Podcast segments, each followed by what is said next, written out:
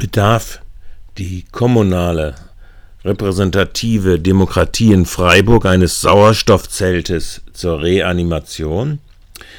Die dritte Sitzung des Haupt- und Finanzausschusses in Freiburg am Montag, dem 14.02.22, demonstrierte nachhaltig eine Tendenz in der Freiburger Kommunalpolitik, deren weitere Beschleunigung im Jahre 22 ihre repräsentative Form der Überflüssigkeit in der Form der Degeneration der Stadträte zu einer bloßen Staffage statt wirksamer Kontrolle oder gar Gestaltung gänzlich obsolet zu machen droht.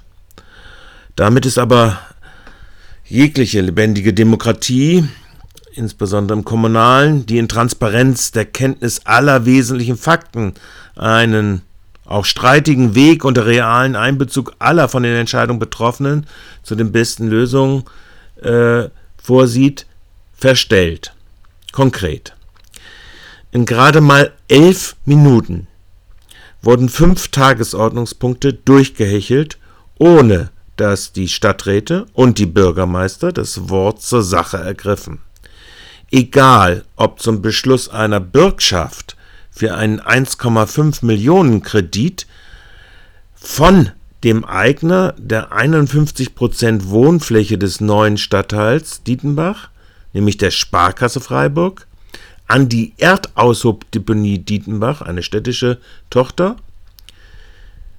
Keine Debatte, kein Kommentar. Oder ein Klimaschutzkonzept Hochdorf für das sofortige Gewerbe, für das dortige Gewerbegebiet die Annahme von Spenden und die Zustimmung äh, unter anderem in Verschattungsstudien für Hitzespots. Keine Debatte, keine Erläuterung der Bürgermeister.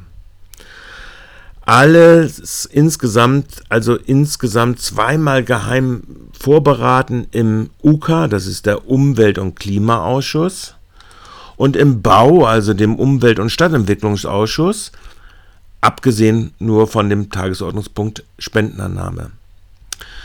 Dem Oberbürgermeister dämmerte in einer Schrecksekunde, ob des reibungslosen Durchwinkens auch mögliches Ungemach. Haben Sie hierzu gibt Einführungsbedarf, Ergänzungen zu den bisher diskutierten, als auch Wortmeldungen? Das ist nicht der Fall. Dann würden wir auch diese Langsam werde ich nervös. Diese Vorbereitung quasi an der Stelle abschließen. Er selbst hatte zuvor in einem seiner launigen zweiminütigen Einleitungsbeiträge, die die Luft aus potenziellen Kontroversen nehmen, wie zum Beispiel dem gescheiterten Eingriff in das Versammlungsrecht, wie gesagt, zwei Minuten schon gesprochen von diesen elf Minuten. Es kam dann aber noch, wie es übereifrig gehorsamen Klassenschülerinnen immer droht.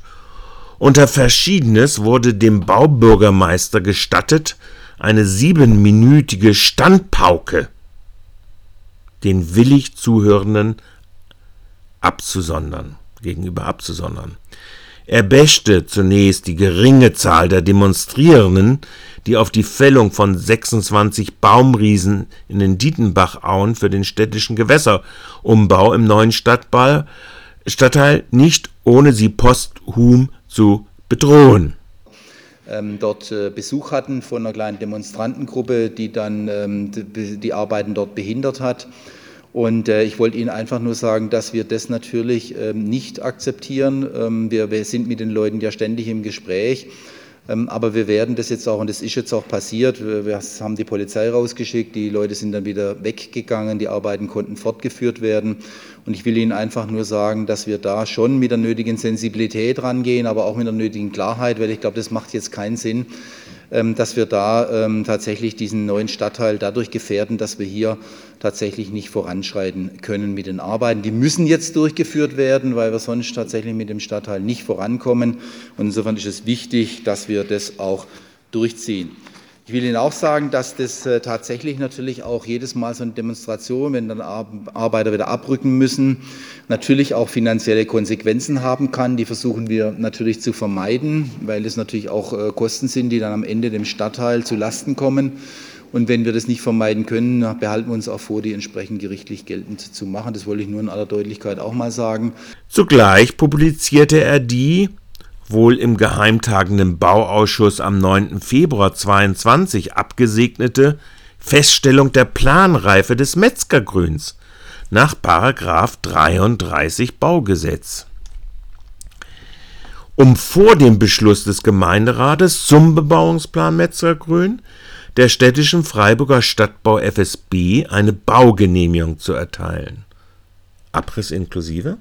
Äh, der Gemeinderat hat im Oktober 21 den Bebauungsplan zur Offenlage beschlossen. Der Offenlage wurde durchgeführt im November letzten Jahres. Die eingegangenen Stellungnahmen haben wir alle geprüft und es gibt keine Punkte, die den Fortführung des Bebauungsplanverfahrens im Wege stehen und diesen Abschluss in Frage stellen würden. Insofern gab es eben jetzt die Feststellung der sogenannten vorgezogenen Planreife gemäß, gemäß 33 Baugesetzbuch.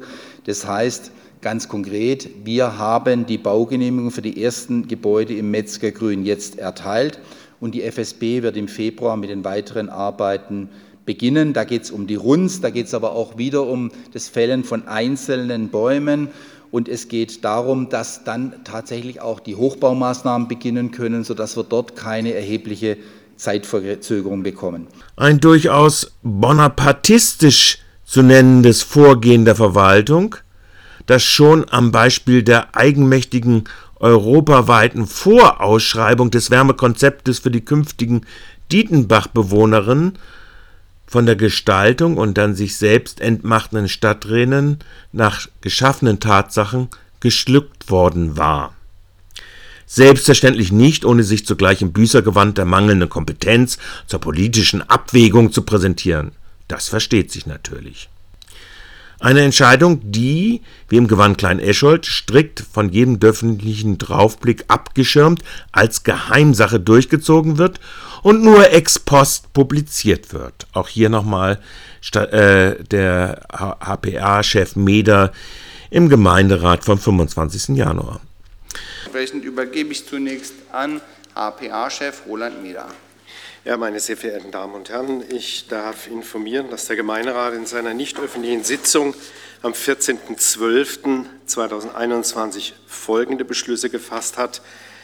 Erstens, der Gemeinderat beschließt für die Vergabe der Werbekonzession der Bauabschnitte 1 bis 4 des neuen Stadtteils Dietenbach die Zuschlagskriterien nach Ziffer 2 der Drucksache G 21214 und der Gemeinderat hat in diesem Zusammenhang dem Oberbürgermeister die Befugnis übertragen, auf Basis der Zuschlagskriterien mit den Bieter, der das beste Angebot abgibt, einen Konzessions Konzessionsvertrag mit einer 20-jährigen Vertragslaufzeit abzuschließen.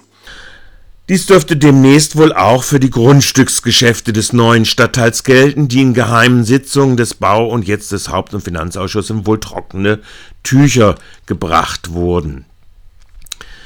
Zunächst der Erwerb von über 500.000 Quadratmeter Frohnholzwald vom Haus Hohenzollern-Sigmaringen gegen 1,4 Millionen Euro Bares und als Option in Form von 1,1 Millionen Erwerb von knapp 2000 Quadratmeter Wohnbau-Grundstücksfläche im ersten Bauabschnitt des Dietenbach-Stadtteils.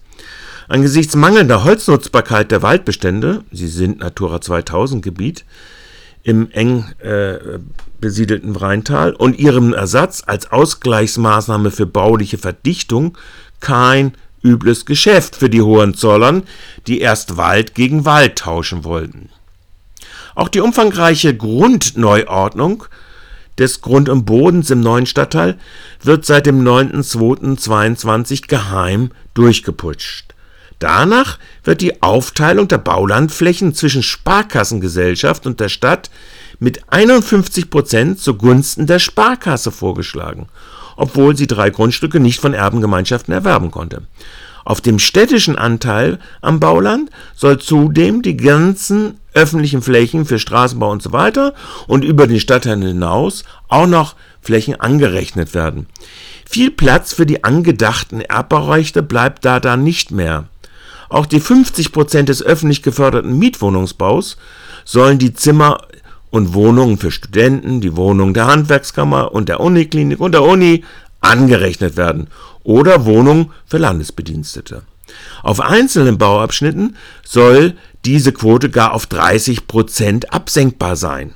Ob Bindungsfristen von 25 oder 30 Jahren vorgesehen sind, ist widersprüchlich in der Vorlage. Das gilt auch für die geheim gehaltenen Vorberatungen um die Grundsätze der Abbaurechte im Wohnungsgeschossbau, die jetzt eine Woche vor der Beschlussfassung an die Öffentlichkeit dürfen.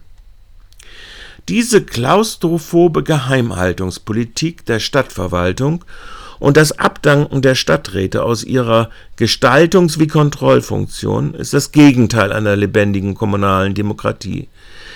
Sie geht im Regelfall immer zu Lasten der Mehrheit der finanziell schlechter gestellten Teile der Bevölkerung. So meine ich das. Mein Name ist Michael Menzel.